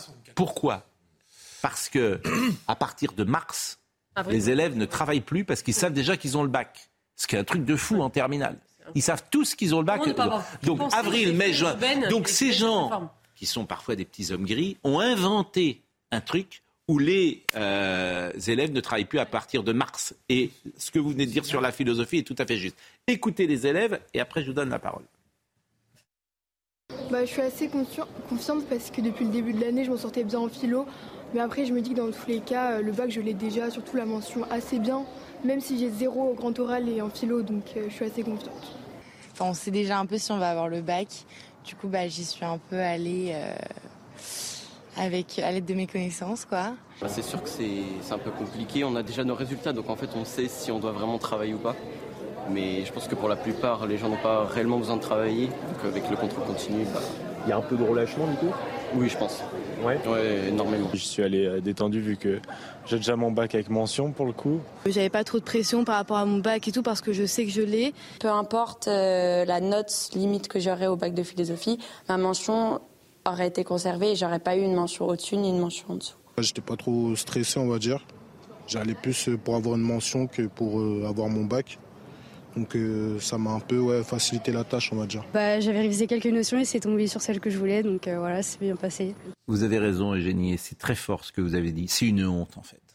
C'est une honte, la philosophie. C'est une honte de ce qu'est la France aujourd'hui. C'est ce Vous qui avez parfaitement à Sciences raison. Po à l'époque, effectivement, parce que j'étais en L et que c'est un fort coefficient la philosophie, et qu'ensuite il y avait- à Sciences Po aussi, on prenait encore des gens qui avaient des mentions très bien. C'est-à-dire qu'on sélectionnait euh, au mérite. Euh, et maintenant, ça n'existe plus. C'est-à-dire, et c'est en plus, c'est hyper inégalitaire parce que le concours, c'est ce qui permet aussi d'égaliser euh, les, conditions. Là, vous êtes pris par dossier, selon, selon les lycées, etc. C'est un- c'est un- c'est d'une opacité totale. Il n'y a plus de transparence, plus d'ég- plus d'égalité. Et on dévalorise ce dernier, euh, ce fleuron de, de l'éducation française qui était la philosophie. La réforme a été faite pour tuer le rituel du bac, dont la philosophie était euh, un des éléments. Les syndicats d'enseignants l'ont dé- l'ont- l'ont dénoncé bien avant, c'est pour ça qu'ils ne supportaient plus Blanquer. Personne ne les croyait à l'époque parce que Blanquer, il était bien, etc. Maintenant, tout le monde comprend que les réformes de Blanquer ont été une catastrophe Pas toutes. euh, je- pour les enseignants. Sur le primaire, il a fait des bonnes lycée, choses. Au Sur le niveau du lycée, la- la ça a été une catastrophe. Donc les profs, de plus en plus, il se trouve que j'ai une fille qui est prof de philo au lycée, et ben au bout de deux ans, trois ans, quatre ans, ils partent parce qu'ils sont dégoûtés de ce. C'est-à-dire que votre fille, par exemple, elle, elle enseigne depuis combien de temps? Elle enseigne depuis deux ans. Et elle est dégoûtée? Dégoûter le terme est peut-être trop fort. Elle est découragée. Et donc ça veut dire que dans deux ans, trois ans, quatre ans, elle essaiera. C'est intéressant qu'elle elle pourrait C'est-à-dire qu'on venir a sur le- formé des bons élèves, parce que ce sont des bons élèves de la Mhm. République, euh, à devenir prof de philo, qui jadis c'était un statut, qui était quelque chose de, de prestigieux. On était prof de philo. Bien sûr. Et aujourd'hui, vous avez des jeunes qui ont moins de 30 ans, qui, au bout de 3 ans, 4 ans, ont envie de partir. Mais bien sûr, mais Et on ne c'est trouvera plus de profs. Franchement, c'est- c'est passé- ce c'est c'est- c'est donc, lamentable. Pascal, C'est la- Pascal, vraiment, c'est lamentable. Ce qui s'est C'est passé, d'abord nous on a tous des, sou- des souvenirs de nos C'est profs de philo, c'est vrai que c'est un statut particulier. Mais Pour comment, un bac fin des années 80, comment Emmanuel Macron en littéraire on avait coefficient 5. Et donc sur l'épreuve de philo, on avait euh, le trouillomètre à zéro. Aujourd'hui, l'attention 5, s'est déportée sur les euh, sur parcoursup. En fait, en fait- on, on connaît pas l'algorithme véritablement. Comment accepte-t-on de se suicider comme ça en France? Comment est-ce possible qui- Par technocratie. Comment est-ce possible C'est-à-dire que les gens d'avoir accepté ministère de ça l'Éducation nationale, par idéologie aussi, ont, ou- ont une certaine vision. Moi, ça de la m'a vu parce qu'on a l'impression idéologie aussi, c'est peut-être une vision idéalisée. On pense que les élèves vont commencer, vont, vont, vont, comme ça euh, aimer apprendre pour apprendre, vouloir le savoir pour le savoir. Mais effectivement, ils sont motivés par la note. Ils sont Oui. motivés par l'examen. Et si vous enlevez l'examen, l'intérêt de l'examen, l'examen de la- note, et ben, la plupart d'entre eux se découragent. C'est comme ça, ça a toujours été comme ça dans l'éducation. C'est Sachant une vision naïve et Bon. idéalisée de l'élève, je pense, qui a présidé à ce choix. Dans un lycée, ce sont les parents qui font la loi. Oui, on, a ça- mis, on a mis les parents d'élèves au centre d'un lycée, Oui, oui, qui bien fait que quand un prof met un zéro un Et là, faut tout pour, changer. pour plagiat, voilà. parce qu'il a plagié sur Internet, il peut avoir un coup de, un, coup de, Oui, enfin, un appel du si vous prof, faites réforme du du parent, lycée- attends, je termine, Vas-y. qui Oui, explique que c'est quand même scandaleux qu'on ait mis un zéro à son pauvre chou. C'est quand même des réalités Oui, vécues, oui, mais- ça, aujourd'hui. Vous passez, vite, vous passez vite sur une réalité, c'est un choix idéologique. Si on prend réforme du lycée, réforme du bac C'est et grave, Parcoursup, c'est le fait d'en finir avec ce qu'on appelait les humanités. Qu'on n'a pas besoin de jeunes formés avec un bagage culturel. En plus, c'est idiot parce que justement, Pour- pour travailler qu'est-ce qui va nous faire résister Bon. Qu'est-ce qui va nous faire résister à ChatGPT? C'est justement l'intelligence humaine, l'humanité, ce que ChatGPT ne pourra jamais Mm. obtenir. Euh, il, va, il va remplacer les gens qui calculent, peut-être les gens qui font des, des- des fichiers Excel, etc. Mais ils ne remplaceront pas justement les gens qui réfléchissent. je vous assure, ça- la philosophie. Et c'est là où justement qu'on fera la différence dans les années qui viennent. Ce sera les enfants des classes éli- des élitaires euh, de la haute bourgeoisie qui survivront parce que ils auront encore ce, ce- ce- ce corpus des humanités. Exact. Et tous les autres, eh ben, ils seront voués à, à être dépendants des De machines. De quelque côté qu'on se tourne, c'est- triste. Voilà. Et ça nous rend triste. Les gens de notre génération sont tristes, bien évidemment, de constater euh, là où nous en sommes. Et effectivement, ce que vous avez dit sur votre fille et sur les, ces jeunes profs de philo qui sont découragés. Comment a-t-on pu accepter ça? Euh, Sam Bernet est avec nous. Alors, euh, ah, on peut appeler. Ah, une petite surprise avant. Paraît-il que nous avons une petite surprise. C'est possible ou pas, Marine? Allez, on va tenter. euh, tenter d'appeler le maire de, Vauvert. Mais nous avons récupéré son téléphone portable. Oui, bien sûr que je vous entends. Jean. Ah, ça sonne. Ça sonne. Ça sonne. Est-ce qu'on peut lever un peu en plateau? Est-ce qu'il va décrocher, Monsieur Jean Denat? C'est son portable. Je donne pas son portable à l'antenne. J'ai donné la mairie tout à l'heure, mais Monsieur Jean Denat. Jean Denat, maire socialiste de. Il a une. Allô Messagerie Orange, bonjour. Oui La personne que vous essayez de joindre n'est pas disponible. Veuillez laisser votre message après le bip. Bonjour Monsieur Donat, c'est euh, Pascal Pro à CNews. Je me permets de vous appeler parce qu'on parle de vous de- depuis tout à l'heure. Vous avez sur votre parking euh, un couple de septuagénaires qui vit dans sa voiture depuis sept mois et qui souhaiterait peut-être avoir un logement euh, social dans votre mairie. Alain et Gisèle. Donc on a cherché à vous appeler. Je sais que Laure Parra a voulu faire un reportage avec vous, mais vous n'avez pas répondu et que euh, vos services sans doute euh, sont mobilisés, en tout cas je l'espère. Mais n'hésitez pas à, à nous rappeler ou en tout cas à, à nous joindre à, à CNews.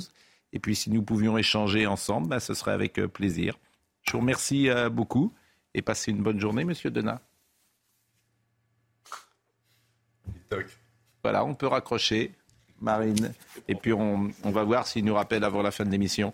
Euh, Johnny Circus, la tournée Cauchemar. Pourquoi Cauchemar La tournée de 72. Et c'est quoi cette euh, tournée euh, qui a été mise en place? Comment est-elle née? Elle est née dans, dans- dans- la tête de, de Johnny Hallyday qui avait voulu faire quelque chose de différent, de nouveau, qui voulait faire un tour de France avec un chapiteau de 4000 places, avec des jongleurs, des fauves, des acrobates, des clowns et un beau spectacle de rock'n'roll. et puis, dès le départ, ça a tourné en autre boudin, tout s'est déclenché. Il y a eu un concours de circonstances, des concours de circonstances qui ont fait que c'est devenu un cauchemar pendant 90 jours. Et c'était en 1972. mais, mais, mais pourquoi euh, précisément c'est devenu un, un cauchemar Alors on va, on va, on va, on va Et essayer on va de faire voir ça des dans photos, l'ordre. On va essayer de faire ça dans l'ordre. Euh, un cauchemar d'abord parce que dès le départ, euh, dès le départ, dès le premier jour, dans, sur la plaine de Chantilly, derrière le, le- le- la plaine de la Nonnette, derrière le château de Chantilly, euh, il y a eu une pluie battante toute la journée jusqu'au soir, jusqu'au moment euh, du premier spectacle, aux alentours de 21h. Il pleuvait des cordes, une pluie tropicale. Euh, le terrain s'est transformé en bourbier, en marécage. C'était une première, donc les jeunes femmes étaient belles et en talons aiguilles. Elles glissaient dans la boue, les hommes pareil, les enfants couraient dans tous les sens. Puis il y a eu une panne d'électricité générale. La plaine est tombée dans un noir total comme le chapiteau.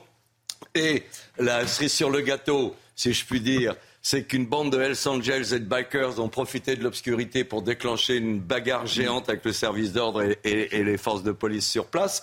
Et Johnny Hallyday, dans, il n'y avait pas de téléphone portable, a envoyé avec, euh, avec son talkie-walkie au producteur de, de- de la soirée un, un message très rapide en disant je, ma voiture est coincée dans un chemin de traverse à 3 km, je suis coincé dans la boue, je ne peux plus avancer, je ne peux pas venir. Regardez cette photo là qu'on voit. On a l'impression qu'il est blessé là. Ouais, c'est à la fin d'un à la fin d'un concert, à la fin d'un show. Faut dire que là, euh, Sacha Roul, son secrétaire, est en train de lui enlever euh, sa botte parce que Johnny, quelques jours auparavant, s'était cassé. euh, une partie du pied, il avait, il avait le pied extrêmement fragile, il souffrait énormément et, et on lui a enlevé sa botte avec beaucoup de Là, il a délicatesse. 29 Et ans. Il faisait le show quand même. Je veux dire par là que c'était un cauchemar, mais Johnny a délivré, comme on dit, tous les soirs d'une façon Ouais. Il extraordinaire. n'y avait pas grand monde, c'est ça qui est curieux. Alors, il n'y avait pas grand monde parce que ça, on nous l'a expliqué beaucoup plus tard. En termes techniques sur une tournée, on appelle ça le routing, c'est-à-dire les distances entre une- d'une ville à l'autre. Et euh, Sampion Bouglione, qui est l'héritier des- de Joseph Bouglione, qui avait loué le, chapiteau à l'époque, nous a confié à la fin, mais personne vous avait prévenu qu'un chapiteau, un, cirque en, en- en action ne peut pas se déplacer de plus de 60 km par jour. Ce qui fait que lorsque nous étions dans une ville la veille, grande ville par exemple, euh, Troyes, Reims, le lendemain à 60 km, il n'y avait personne. Tout le monde était venu la veille. Alors il y avait une poignée de fans irréductibles qui suivaient la tournée. Donc Jean Ponce, le producteur et manager de Johnny Hallyday, était obligé d'ouvrir les portes à l'entracte et de faire rentrer un bon millier de personnes pour que Johnny ne chante devant personne. Euh, le donc, pardon, mais donc, pas, de, pas de public, donc pas d'argent. Hmm. En plus, je vous parlais de, de la première à, à Chantilly, mais le deuxième soir, qu'est-ce qui se passe? Nous devions aller à Compiègne et il y a un accident ferroviaire terrible. Deux Michelin, deux autorails se fracassent en frontal. Le tunnel de Vierzy s'effondre. Il y a 83 morts. Le préfet de la région décide d'un deuil euh, départemental. Pas de cinéma, pas de, pas de joyeuseté, donc pas de Johnny Circus. Deuxième soir. Le cauchemar Donc, euh, commence le à pointer cauchemar. son nez. Alors, Quant au troisième soir, c'est Johnny Hallyday qui déclenche lui-même euh, la stupeur. Hmm. C'est qu'il dit Moi, ce soir, je ne chante pas parce que je veux aller voir le combat de boxe euh, Monzon-Boutier à Colombes. On dit Mais attends, il y a- pour une fois, il y a 4000 personnes sous le chapiteau. Dit Oui, oui, mais moi, je moi, que je vais voir le match de boxe. Donc voilà, trois jours comme ça. Il faut qu'on arrive à, à- à Reims au quatrième jour. Il y a un petit espoir quand même, une petite lueur. Il y a du monde. Tout le monde a l'air bien content, etc. Mais il faut dire aussi que le cauchemar continue quand il commence à une relation plus que toxique. Alors, tout à l'heure, mais avec une jeune euh, femme je- magnifique. oui, va oui, mais- mais- va y bien sûr, mais tard, qu'est-ce que vous faisiez vous? Vous, vous faisiez Non, moi, quoi avec Monsieur lui Loyal. Voilà, vous disiez. Je présentais le spectacle. Mais vous étiez RTL. pote avec lui. Pardon? Vous étiez très amis avec lui. Depuis 60 ans. Enfin, là, aujourd'hui, ça fait plus de 60 Ouais. ans. À l'époque, Et déjà, il ça vous demande de venir avec vous. Donc vous êtes le témoin de, de, tout, De tout, toute suis- sa vie, de ses je, excès. Je vis cette chose-là de l'intérieur. Donc, je suis un témoin légitime pour, pour raconter 90 Et jours à de ce moment-là, galère. dans les années 72, il a 29 ans, il est comment, Johnny Euh, Il est euh, à l'écoute des uns et des autres Il est, Oui, oui et non. Il est, non, non, il non, est déjà à euh, dans, euh. dans un monde euh, où il est seul Ouais, mais il est toujours seul. Johnny, il a toujours été seul. Son, son- son grand moment de bonheur, c'est la scène. Parce qu'il prolongeait son spectacle. Même, je dis, pendant un moment, il y a un témoignage de son secrétaire Sacha Roul, le, le- qu'on voyait tout à l'heure Ouais. sur la photo en train de lui enlever sa botte. Sacha, qui est un homme, mais vraiment le plus carré du monde, qui jamais ne se permettrait un mot, un mot sur Johnny Hallyday, en bien ou en mal. C'était comme ça, on ne disait rien de Johnny. Dans le livre, il me dit, je n'avais jamais vu Johnny aussi drogué et alcoolisé que pendant cette tournée. Johnny était un zombie. Il revivait le soir sur scène. Il retrouvait euh, la joie de Et vivre. ça, vous échangez avec lui sur la drogue, sur Oui, l'alcool bien sûr. Mais justement. euh, Et qu'est-ce qu'il vous dit euh, dans ces cas-là? Parce que moi, la difficulté que j'ai avec euh, ceux qui ont connu Johnny, c'est de savoir exactement euh, la relation qu'ils avaient avec lui. Euh, Est-ce que c'était une relation d'amitié où on peut échanger d'égal à égal, ou est-ce que c'est une relation où l'autre au fond n'existe pas, il est là que pour servir Johnny, que pour être son ami, mais si tant est que ce mot Oui, il y avait très peu. Il y avait vraiment très très très peu de gens autour de lui avec lesquels il pouvait échanger. D'abord, c'était les gens qu'il connaissait depuis très longtemps. Donc il avait une, confiance, un climat de confiance. C'est pas une, une amitié de show business ou quoi que ce soit. C'est une véritable amitié d'homme à homme. euh, en, en- Parce qu'à la fin, j'ai l'impression qu'il y avait une sorte de cours autour de Johnny. Non, il y, a, il y a toujours eu une cour dès le début. Dès le début. Dès le début. Euh, si vous prenez toute la bande du Square de la Trinité en 1960, quand euh, Johnny fait son premier disque, il y a déjà 10-15 personnes qui sont à table tous les Ouais. soirs et, et que Johnny invite. Mais vous, quand vous alliez, par exemple, à, vous êtes allé à Saint-Tropez, j'imagine, à la Lorada, etc. Non, Jamais moi, je refusais d'aller là. Ah bon Vous voulez pas voir tous ces gens autour de lui. Vous voulez voir, vous voulez pas voir tous ces gens. Parce que il y un avait toujours, il y avait toujours des 30 pirouettes personnes dans la maison. Moi, ça m'intéressait pas. Je suis jamais allé à Saint-Barth non plus. Quand on se voyait, c'était autrement. Bon, alors vous dites effectivement, vous avez parlé euh, de pour ne rien arranger son couple avec Sylvie Vartan, traverse une nouvelle crise. Clean depuis six ans, Johnny replonge dans la drogue et s'étourdit dans les bras de l'une de ses choristes qu'il va suivre dans de mauvais trips. Dégoûté par cette tournée qui s'annonce cauchemardesque, Johnny se défonce la nuit. Et puis, le 8 juillet 72, la presse a dévoilé sa li- liaison avec Nanette Workman, une passion folle. Après une violente dispute, Johnny disparaît à une heure du début du concert. Malgré son amour pour Sylvie Vartan, sa femme, Johnny ne peut se soustraire à l'attirance qu'il éprouve pour euh, Nanette Workman, qui a été euh, qui est passée dans sa vie. euh, ben, un coup de foudre entre deux. Nanette Workman, c'est le féminin de Johnny Hallyday. D'ailleurs, Johnny disait d'elle que c'était un mélange de Piaf et Tina Turner. Sur scène, c'était une bête de scène. Et elle avait une voix extraordinaire qu'on retrouvera à- à- à- tout de suite après le circus dans Starmania lorsqu'elle est engagée par Plamondon euh, dans Starmania. Et c'est une jeune femme euh, américaine qui vit au Canada, qui est une belle blonde aux yeux bleus, l'archétype des filles des, années 70, avec euh, des colifichés indiens, des blouses en- transparentes, des shorts courts et des bottes de cow-boy.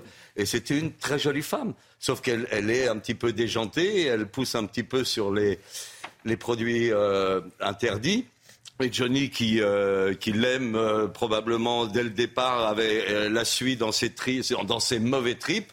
Et il, il avoue lui-même, euh, on le lit dans son témoignage dans le livre, où il dit mon petit le, le matin, ma journée commençait par un petit déjeuner avec trois lignes de coke. Mon petit déjeuner, c'était trois lignes de coke. Et s'en suivait après des litres de vodka et toute la journée. Mais Johnny ça, pouvait- à l'époque, avec les réseaux sociaux aujourd'hui, ça se saurait, mais ça se savait pas, ou peu, quoi. Les gens le savaient quand, quand ils étaient dans un certain milieu, mais personne, euh, le grand public, parce que le grand public, c'était quoi? C'était Guy Lux, c'était euh, Drucker dans les années 70, bah, c'était c'était- ces oui. émissions-là. Euh, personne n'imaginait que l'homme qui était en train de chanter était alcoolisé, sous coke, etc. Quoi. Il me semble pas, moi. Je, Ouais, mais le- justement, le, le- le phénomène, c'est qu'une fois qu'il était sur scène, il n'était plus alcoolisé, il était Ouais. plus sous coke, il était Johnny Hallyday avec ses musiciens, avec la, la joie de vivre, d'être sur scène et de donner à son public le maximum de Sauf que dans les années plaisir. 70, c'est quand même un creux pour Johnny. On l'a un peu oublié. Il va revenir en 80 avec Michel Berger ou avec euh, Oui, au Goldman. départ, Mais, avec, euh, mais dans les années Goldman et les autres. 70, et d'ailleurs cette tournée, elle est pas. euh, mais c'est quoi les grands titres de, des années 70 Ah bah il y a les grands titres de, de Labro, il y a Jolie Sarah. euh, Exactement. Il y a Labro. de- Il y a Fils de C'est Labro qui écrit la moitié du répertoire de Johnny lorsqu'il prend la route Ouais. en 72 et qui fait l'album qui va suivre. Bien sûr. Dans- dans Mais Philippe, il m'a raconté- Labro me dit j'ai retrouvé à la fin de 72, je retrouve un Johnny en vrac qui me demande de lui écrire un nouvel album. Oui, mais Philippe, il, il m'a raconté, il a travaillé un mois avec Johnny à Londres. Mais il s'est toujours tenu, dit-il, un peu à l'écart de ça. Bah, je vois mal voyait- le Labro prendre trois lignes de coke le matin. je suis d'accord avec si tu le Mais- regardes. mais bon, il a écrit un- d'ailleurs un- une chanson superbe sur euh, Beethoven, sur la. Bien sûr, là, euh, euh, sur la septième. oui, qui est incro- incroyable, Ouais, d'ailleurs incroyablement moderne d'ailleurs très euh, moderne. aujourd'hui sur l'écologie. Une des rares, une des rares, un des rares morceaux sur lesquels Johnny ne chante pas. Exactement. parle. Formidable. Bon, mais euh, il y a donc il y a la chanson de Gilles Thibault aussi, c'est pendant cette période-là. Euh, bon, mais Jésus-Christ est un. Est un est, bon, mais quand même, c'est une période un peu plus creuse peut-être de. Non, oui, mais alors justement, tous ces malheurs, toutes ces circonstances conjuguées fait qu'à un moment donné, puisqu'il y a, y, a, y a peu de monde, Johnny a dit à la fin de la tournée, si j'avais su qu'on ne pouvait pas euh, euh, se déplacer de plus de 60 km, j'aurais chanté que tous les trois jours. Tous les trois jours, on se s'est retrouvé dans une grande ville et je faisais le plein tous les soirs. Donc à un moment donné, il dit, les gens ne viennent pas, il ne prend pas conscience de la, de, la, de- de la distance des étapes et il dit, les gens ne m'aiment plus, ils viennent plus me voir. Alors il boit encore plus. Et il est encore plus malheureux. Et il reste encore plus avec euh, Nanette Workman, où il s'enferme euh, des, des- des journées entières dans, dans la caravane ou dans leur chambre d'hôtel. Et, et il devient très très malheureux. Un soir, euh, dans la voiture, et vous parliez tout à l'heure des confidences qu'on pouvait avoir ou des conversations qu'on pouvait avoir avec Johnny.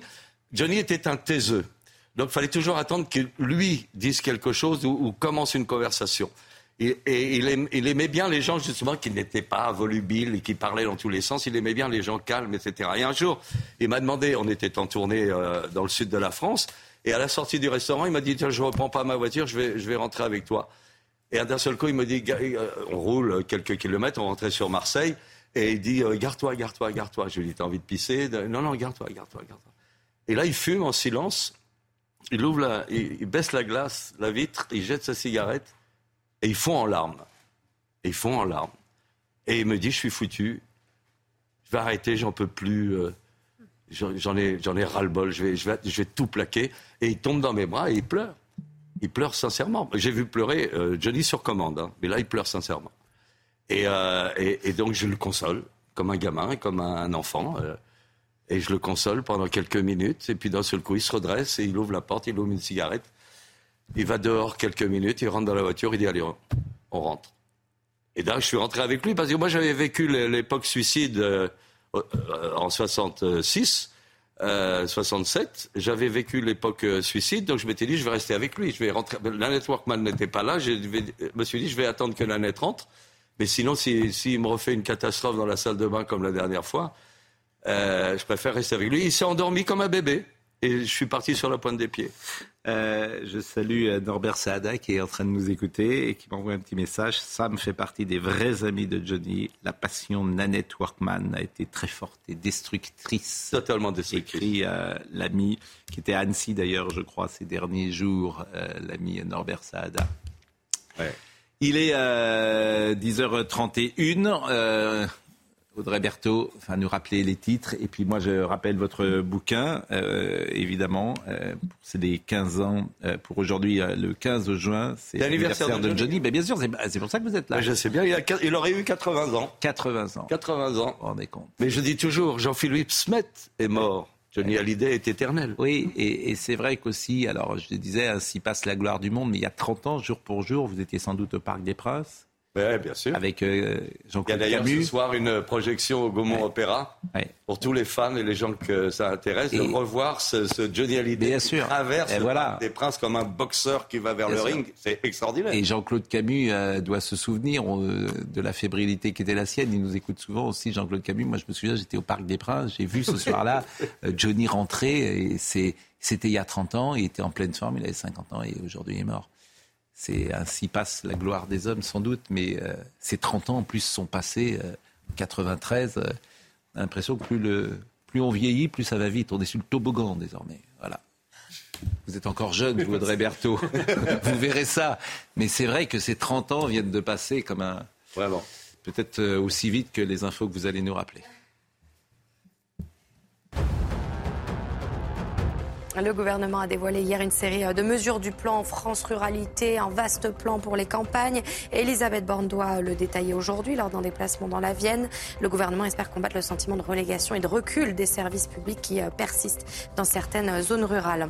L'inflation en France, l'INSEE confirme que la hausse des prix sur un an a bien été de 5,1% en mai 2023, un chiffre dû au ralentissement des prix de l'énergie et de l'alimentation. Dans le détail, la hausse s'atténue pour le pain, les céréales, la viande, le lait, le fromage les œufs par exemple, mais s'accélère pour le sucre, la confiture, le miel, le chocolat ou encore les légumes frais. Enfin, l'île de Bréa va instaurer une jauge de touristes cet été. Du 14 juillet au 25 août, l'accès à cette île bretonne sera limité à 4700 visiteurs précisément par jour. Le maire justifie cette décision pour des questions environnementales, mais aussi pour améliorer l'expérience des visiteurs. Et Nanette Workman, elle est toujours de ce monde. Elle a 77 ans, elle est de 1945.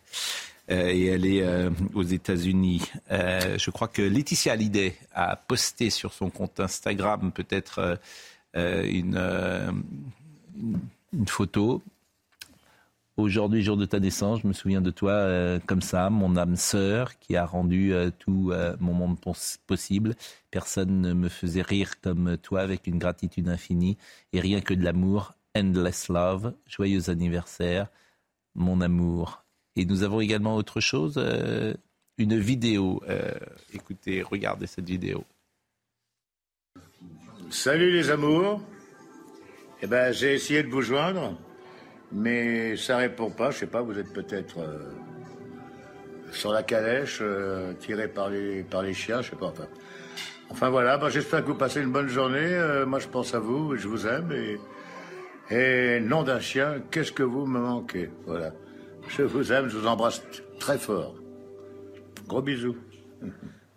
Bon, évidemment, à écouter ce message tel qu'il est fait, c'est pour ça que Laetitia l'a posté, il a une connotation euh, bien sûr euh, particulière.